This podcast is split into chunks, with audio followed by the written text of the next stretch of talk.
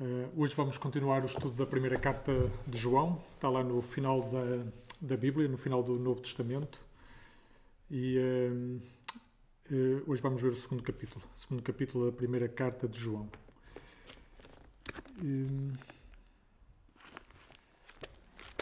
Anitta, tu tens essa versão, mas pode ser. posso pedir para ler os primeiros dois versículos? Sim. João 2, yeah, os primeiros dois versículos. Meus filhinhos, escrevo-vos estas coisas para que não pequeis. Entretanto, se alguém pecou, temos um advogado junto do Pai, Jesus Cristo, o justo. Ele é vítima de expiação pelos nossos pecados, e não só pelos nossos, mas também pelos pecados do mundo inteiro. Yeah, é isso. Já vamos olhar para esses dois. Então vemos que João começa por dizer: Eu vos escrevo estas coisas para que não pequeis ele está-se a referir àquilo que já escreveu no capítulo 1, não é? Está de alguma forma aqui a fechar, a concluir. Então tudo aquilo, aquilo que ele escreveu é com um objetivo, é para que não pequemos, com essa, como vimos a semana passada, é um, um convite, um encorajamento a nós. Então João, mais uma vez, só para lembrar, está a escrever a, a cristãos, não é? Está a escrever a igrejas, a comunidades cristãs, e está, eh, no, no capítulo anterior, tinha tinha de uma forma bem clara encorajado a, a, buscar os cristãos a buscar a andar na santidade, a andar na luz, como ele usou essa expressão. Então tudo aquilo era para que não pequemos, para que andemos na luz, para que mantenhamos a comunhão com Deus, o relacionamento com Deus. E eh, isto, isto de alguma forma, isto mostra que o, eh, este convite é, é, é especialmente para os cristãos, mas é revela qual é a essência do cristianismo. É, e, e o, o, cristianismo é para todos, não é uma religião, mas é um relacionamento com Cristo, um relacionamento com Deus. E é um, é um, é um, é um convite a toda a humanidade, como, como leste, Anitta, no, no final do segundo versículo, que Jesus, quando morreu, e essa é uma, uma uh, o ser o, a expiação, não é? Ou, no, na minha versão diz a propiciação pelos nossos pecados mas diz que não somente pelos nossos, não somente pelos cristãos, mas por todos, é? todo mundo. Então é um convite aberto, é um convite a toda a gente, a toda a humanidade. E um, uma expressão que é muito, muitas vezes usada é o, em inglês é o come as you are, don't stay as, as you are. Vem, vem como estás, Qual, qualquer um é convidado a vir, não é?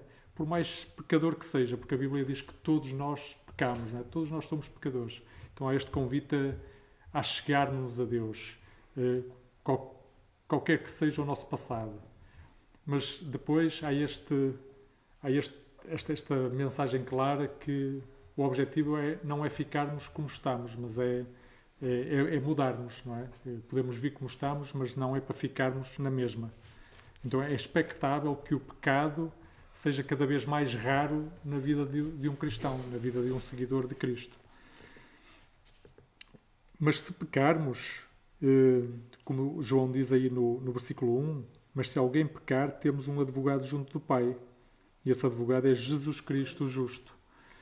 Então, se pecarmos, não, não precisamos de entrar em pânico. Eh, já fomos perdoados. Se pecarmos, tal como João tinha eh, escrito alguns versículos anteriores, como vimos a semana passada, somos convidados a confessar os nossos pecados e a confiar confiar em Jesus Cristo, que é o nosso advogado, é o teu advogado, é o meu advogado e é o melhor advogado do universo, não há melhor do que ele.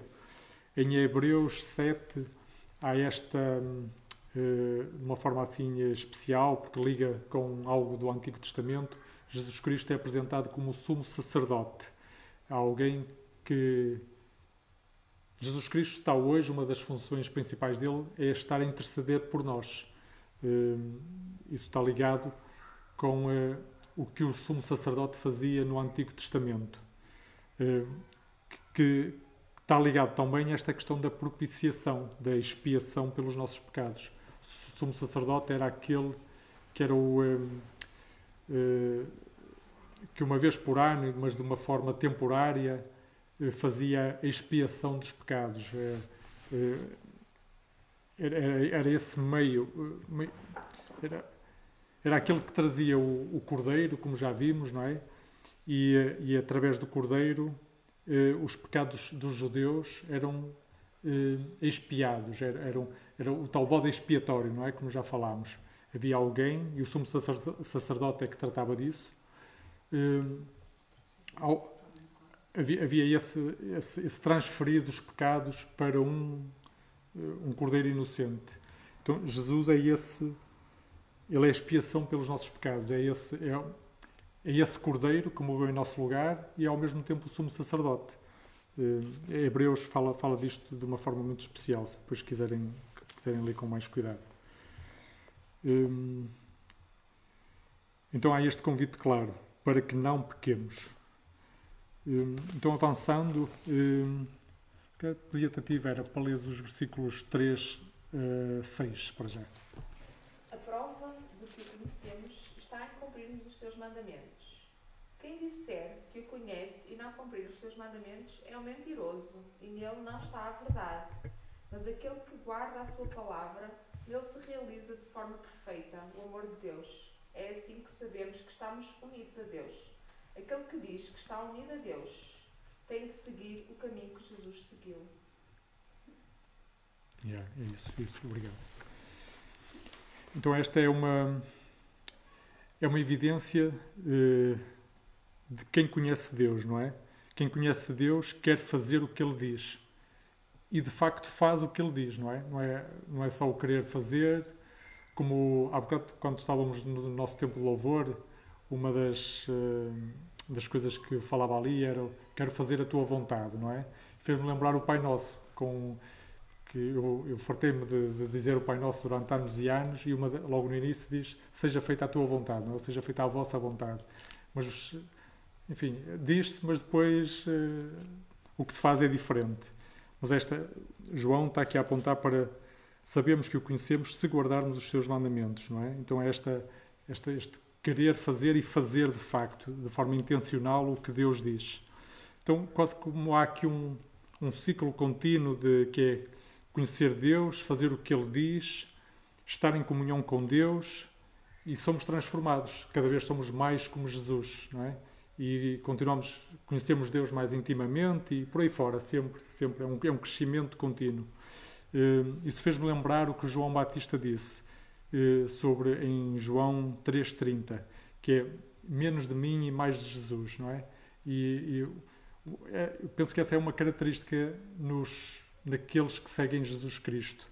Uh, cada vez há menos do, do eu, menos de si próprio e mais de Jesus nessa pessoa. Hum, é, é, é, ao contrário do mundo, não é? O mundo e quem nega Cristo hum, encoraja a que cada vez haja mais do eu, não é? Mais de nós, o, o eu a crescer, essa, essa busca pelo, enfim, pelo, pelo, pelo eu, esse, esse, duração do eu, não é? É, é.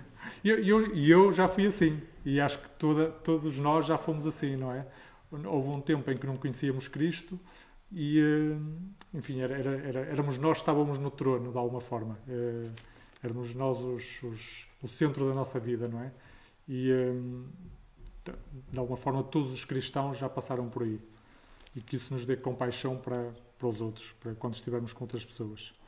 Então, fazer o que Jesus diz é algo fantástico, mas é nessa obediência há algo que se perde há, e algo que, que de alguma forma nos pode custar alargar, que é perdemos cada vez mais do eu, não é, da nossa, dos nossos desejos da carne, dos, do nosso, da nossa natureza uh, pecadora. Então há uma luta real do velho eu com a nova criação. Uh, e essa, essa luta é. Uh, acho que nós sentimos isso, não é? mas é nessa obediência, nessa submissão a Cristo, quando Ele é de facto o, o teu, o meu, o nosso Senhor, o nosso novo Senhor, eh, que encontramos vida, que encontramos propósito, que encontramos paz, alegria. E o próprio Jesus viveu assim. Esse era o relacionamento dele com o Pai quando ele estava cá. Ele vivia em obediência ao Pai. E também nisto, Jesus é exemplo para nós. Jesus disse em eh, João 15, versículos 7 a 11: disse assim: eh, Se continuarem unidos a mim e não esquecerem as minhas palavras, hão de receber tudo quanto pedirem. Nisto consiste a glória de meu Pai, que deem muito fruto, e que se comportem como meus discípulos. Eu tenho-vos amor como o Pai me tem a mim. Continuem sempre unidos no meu amor. Se observarem os meus mandamentos, como eu observo os do meu Pai, permanecereis no meu amor, como eu no do meu Pai. Falo-vos desta maneira para que se alegrem comigo e para que tenham uma alegria perfeita. Então há aqui uma ligação entre fazer o que Jesus diz e experienciar a vida plena que ele promete. A experiência do amor de Deus, o ter essa alegria perfeita, o ter uma, uma vida frutífera, é tudo consequência, está tudo relacionado com o caminhar com Jesus Cristo, o novo Senhor, dia a dia. E esta, esta questão de fazer o que Deus diz, ou o que Jesus diz, eh, que é algo bom, apesar de muitas vezes há ideia, aquela ideia errada do mundo, dos que não conhecem Cristo, que é algo mau, que não é não podemos fazer o que nós queremos, como se fosse melhor. Mas eh, esta, esta, esta importância de fazer o que Jesus diz fez-me lembrar uh, ao que Jesus disse uh, no final do Sermão do Monte, em Mateus, não é? Tem lá Mateus 5, 6 e 7, capítulos 5, 6 e 7, e mesmo no final, como em jeito de conclusão do Sermão do Monte, uh, Jesus disse algo muito relevante. Mas eu vou ler o que está escrito em Lucas 6, que é a mesma passagem, mas da perspectiva de Lucas. Lucas 6, 46, 49. E que diz assim: Porquê é que estão sempre a chamar-me Senhor, Senhor, e não fazem o que eu digo? Sabem com quem eu comparo todo aquele que vem ter comigo para ouvir as minhas palavras e as põe em prática? Com o homem que construiu uma casa, escavando bem fundo para assentar os alicerces na rocha. Veio uma cheia, a água bateu com força contra a casa, mas não a abalou, porque estava assente na rocha. Mas todo aquele que ouve o que eu digo e não o pratica, pode comparar-se ao homem que construiu uma casa sobre a terra, sem alicerces. Quando a corrente embateu contra ela, caiu logo e ficou completamente destruída. Então, olhando para isto, cada um de nós, tu, com qual destas pessoas é que te identificas? Com aquela que, que faz o que Jesus diz que está firme na rocha, que é Cristo, ou, ou não. não é? hum. Avançando aqui para os hum, versículos 7 a 11. Hum, Marta, podes ler tu? Queridos amigos, não vos ensino um mandamento novo, mas sim um mandamento antigo, que receberam logo no princípio este mandamento antigo é a palavra que vocês ouviram. Mas é um novo mandamento que vos escrevo. E a sua verdade mostra-se tanto nele como em vós, pois as trevas afastam-se e a luz verdadeira já brilha. Ok, boa. Até 11? Até 11, até 11. Aquele que afirma que vive na luz, mas tem ódio ao seu irmão, ainda continua nas trevas. O que ama o seu irmão permanece na luz e não dá motivo de pecado para outros. Mas aquele que tem ódio a seu irmão vive nas trevas, caminha nas trevas e não sabe para onde vai, porque as trevas lhe cegaram os olhos. Yeah. Boa. Então, fala aqui de o mandamento antigo e o mandamento novo. Hum, eu, eu, vi, houve assim alguma coisa que, que tocou, Vera? Uh, alguma coisa que se realçou para ti? É, é, é mesmo isso, não é? E, e esta dos cegaram nos olhos, não é?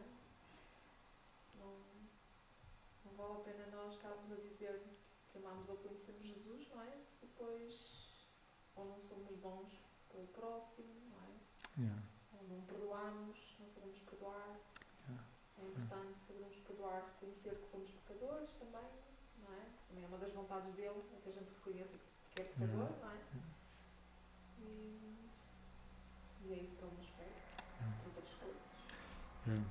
Ele, ele, eh, João entra agora aqui num, neste, neste novo tema que é o amor, o amor uns pelos outros. Eh, e, e esse é é este mandamento a que ele se está a referir, que é, é um, era um, é um mandamento que os, aquelas comunidades cristãs já conheciam, mas ao mesmo tempo era um, um novo mandamento, que Jesus disse que era, era um novo mandamento, que lhes deixava um novo mandamento. Isso está lá em João 13, 34 e 35, em que eh, diz assim, Jesus a falar, Deixo-vos agora um mandamento novo, amem-se uns aos outros. Assim como eu vos amei, é preciso que se amem tão bem uns aos outros. Se tiverem amor uns aos outros, toda a gente reconhecerá que são meus discípulos.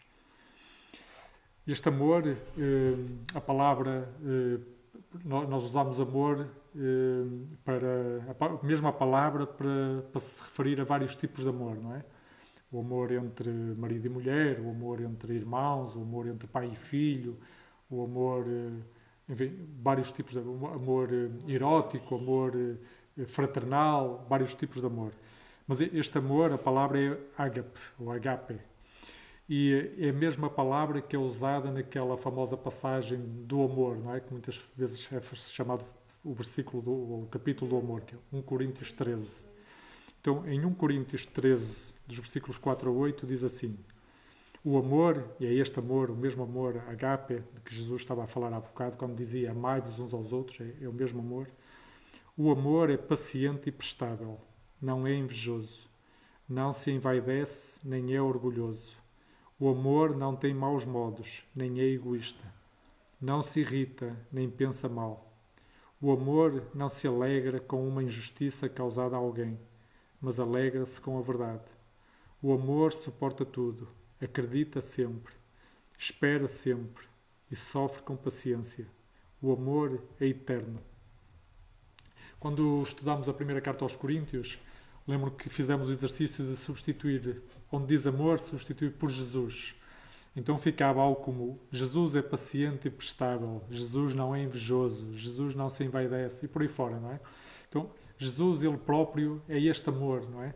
Que é um, é um, é um tipo de amor novo, é um, é um amor com origem divina, que é demonstrado, foi demonstrado por Jesus na sua própria vida, na, na sua própria pessoa.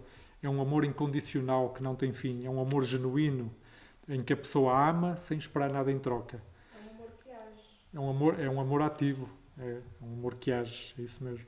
Então, Jesus diz que podemos e devemos amar da mesma maneira. Que temos agora em Cristo a capacidade de amar assim. E este, este amor agape é gerado pelo Espírito Santo que habita em nós, tal como habitava em, em Jesus, habita agora em nós. Então podemos amar assim. E eu, quando estava a pensar nisso, estava a pensar na nossa comunidade nossa pequena comunidade, mas em que eu vejo esse amor uns pelos outros, não é? Este amor agape, que em, de várias formas, não quer seja em, eh, em ações, eh, enfim, de várias formas. Eu acho que vocês, não sei, uh, o que é que sentem? Sentem isso aqui ou não? Uh... Não estava aqui, se não senti. yeah. Isso é verdade. Yeah. Isso é Acho que é algo mesmo importante, não é? E, e, João diz que este amor deve ser uma marca das comunidades cristãs, não é? é essa, uh, enfim, o, o, o, que, o, que, Jesus disse, não é? Dou-vos um novo mandamento.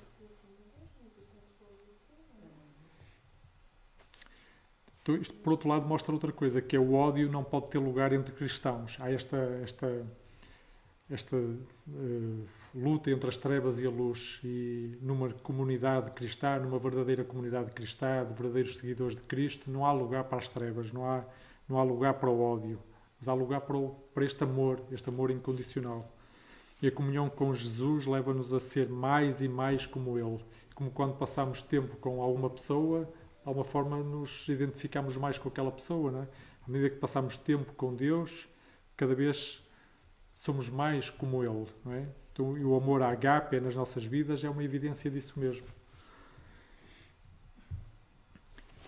Então, avançando agora para o, dos versículos 12 eh, a 17. Então, se quer, posso ler eu agora. Diz assim: Filhinhos, eu vos escrevo porque os vossos pecados são perdoados, por amor do seu nome. Pais, eu vos escrevo porque conheceis aquele que é desde o princípio. Jovens, eu vos escrevo porque vencestes o maligno. Crianças, eu vos escrevi porque conheceis o Pai. Pais, eu vos escrevi porque conheceis aquele que é desde o princípio. Jovens, eu vos escrevi porque sois fortes, e a palavra de Deus permanece em vós, e já vencestes o maligno. Não ameis o mundo, nem o que nele há. Se alguém ama o mundo, o amor do Pai não está nele. Porque tudo o que há no mundo, o desejo da carne, o desejo dos olhos e o orgulho dos bens, não vem do Pai, mas sim do mundo. Ora, o mundo passa, bem como os seus desejos, mas aquele que faz a vontade de Deus permanece para sempre. Então há aqui uma nova identidade. ah, João mostra que, há, que somos perdoados é? pelo poder do nome de Jesus, pelo amor de Jesus, pela sua morte na cruz. Estamos perdoados. Filhinhos, eu vos escrevo porque os vossos pecados são perdoados por amor do seu nome. Conhecemos Deus. Somos vencedores sobre Satanás. Temos comunhão com Deus. Então, por isso, porque, esta é a nossa nova identidade, então por isso ele diz, não no versículo 15: Não ameis o mundo, nem o que nele há. Se alguém ama o mundo, o amor do Pai não está nele. E porquê? Porque é que ele nos, nos, nos diz isto? É o que vem no versículo 16 e 17. Porquê? Porque tudo o que há no mundo, o desejo da carne, o desejo dos olhos, o orgulho dos bens, tudo isso não vem do Pai, mas sim do mundo. E o mundo passa, bem como os seus desejos. Então, aqui, quase como duas opções que, de vida que, que Jesus, que, que João está aqui a mostrar. Há a vida que vem do mundo e a vida que vem de Deus, que vem do caminhar com Jesus, da comunhão com Cristo, que essa vida que João tem falado desde o início. E o amor do mundo é incompatível com o amor de Deus. Trevas e luz não, não, não, não, não estão no mesmo sítio ao mesmo tempo. Então cabe a cada um de nós escolher, uma vez por todas, que vida quer, que vida queremos para nós. Que vida queres para ti? A vida que o mundo oferece é falsa, frágil e passageira no fim, conduz à morte eterna. Mas a vida que Deus oferece é a sua própria vida e por isso preenche o desejo do homem e do ser humano e permanece para sempre. João 17,3 diz assim: E a vida eterna consiste em conhecerem-te. Jesus estava a orar ao Pai.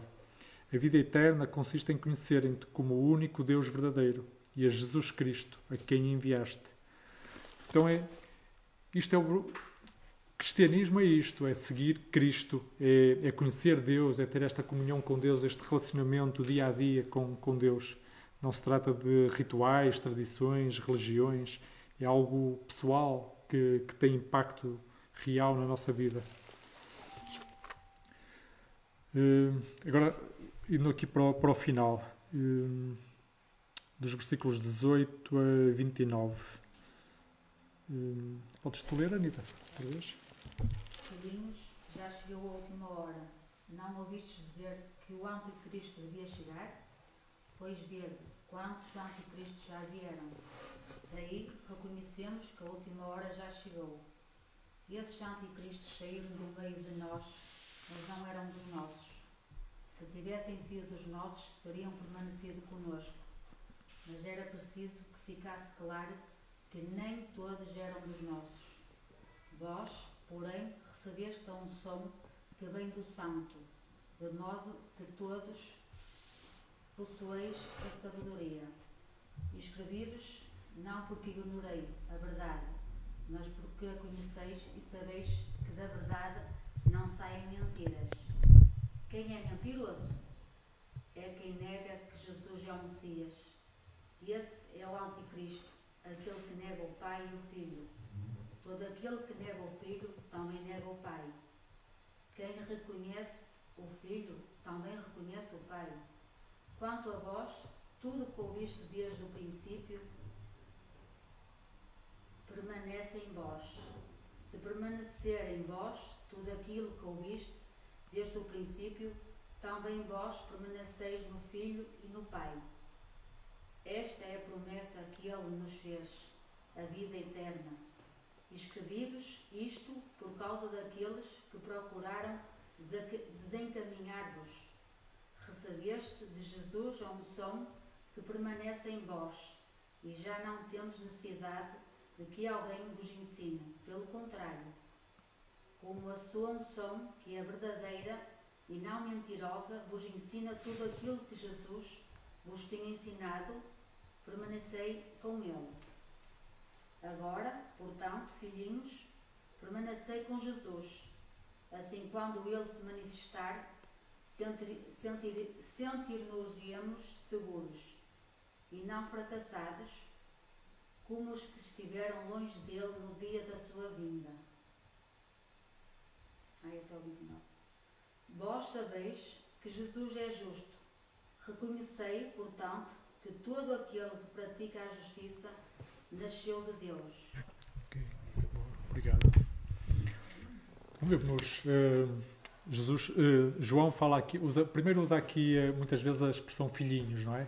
Como que com cuidado, com ternura, com proteção, com amor, não é? Com esse, com esse, com esse espírito, não é? Mas ele faz, faz aqui um alerta bem, bem claro, quase como um cuidado, não vos deixeis enganar, não vos deixeis desencaminhar. Aliás, eh, ele aí no, no versículo 26 diz, na minha tradução, eh, eu vos escrevo estas coisas tendo em vista eh, os que vos querem enganar, Desencaminhar. desencaminhar, noutras traduções. Então, cuidado. Então, eh, ele, ele refere-se aqui aos anticristos como os que negam Jesus Cristo, os que negam que Jesus é o Cristo, o Messias, o Salvador. Eh, naquela, eh, naquela altura, havia alguns que tinham feito parte daquelas comunidades, mas que entretanto se afastaram e agora negavam que Jesus era o Cristo.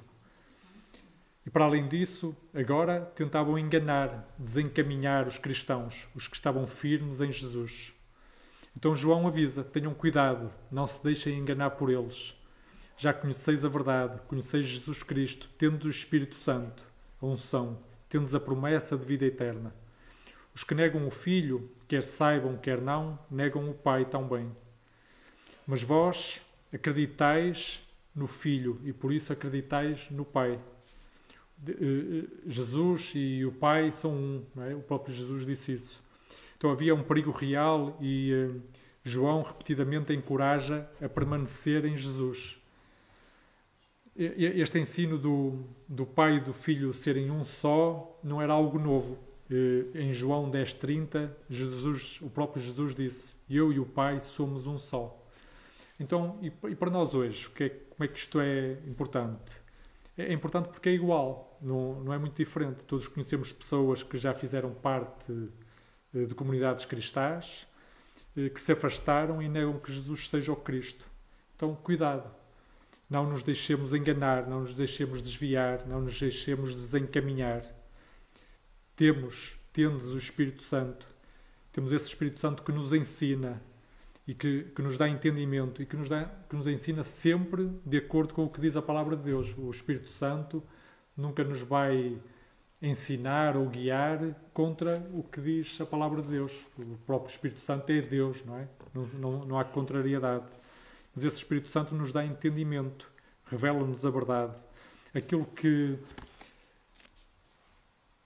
que no passado foi para todos nós eh, letras pretas em papel branco, sem qualquer significado, que líamos e não entendíamos nada, hoje entendemos, não é? Hoje são palavras de vida, são palavras que, que nos transformam. São as mesmas letras, não é? São as mesmas palavras, já sempre cá estiveram, não, não, é não há nada novo. Mas antigamente estávamos cegos, não víamos, não é? Mas agora temos o Espírito Santo dentro de nós, que nos mostra, que nos dá entendimento, que nos revela a verdade. Então há aqui um, este, este encorajamento. Por um lado, um alerta, cuidado, mas por outro lado, permanecei firmes. Em breve ele voltará. Eles viviam sempre com esta expectativa. Em breve ele voltará. Isto fez-me lembrar outra vez o versículo de Hebreus 12, 2, que, que temos falado desde o início do ano, que diz assim, esta parte. Tenhamos os olhos postos em Jesus, de quem a nossa fé depende inteiramente. Então este, nós conhecemos Jesus Cristo. Ele próprio é a verdade, Ele próprio é a vida, Ele próprio é o caminho para o Pai. Não há mais nenhum como Ele. Ninguém chega ao Pai a não ser por Ele. João 14,6, não é? E nós Então- é precisamos dele, não ele de nós. Sim, sim. Yeah.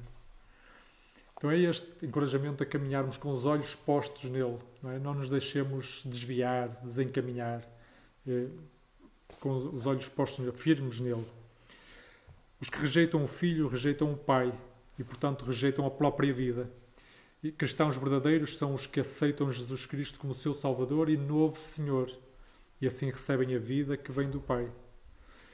O, eh, o versículo 29 eh, dá uma forma, já está ligado aqui com o capítulo 3 e vamos, vou deixar para a próxima semana e eh, na próxima semana começaremos no versículo 29. Então dá uma forma para fechar, para resumir. Eh, Esta mensagem de João é acima de tudo para cristãos.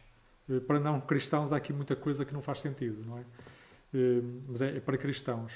Então há, há aqui vários ensinamentos para nós. Há um encorajamento para que rejeitemos continuamente o pecado, para que para lermos a Bíblia, para conhecermos a palavra de Deus, para estudarmos, para meditarmos a palavra de Deus, para conhecermos Deus, para conhecermos, para conhecermos os mandamentos de de Deus, o que Jesus nos diz para fazer, eh, tudo fica mais fácil se conhecermos o que Deus diz, não é?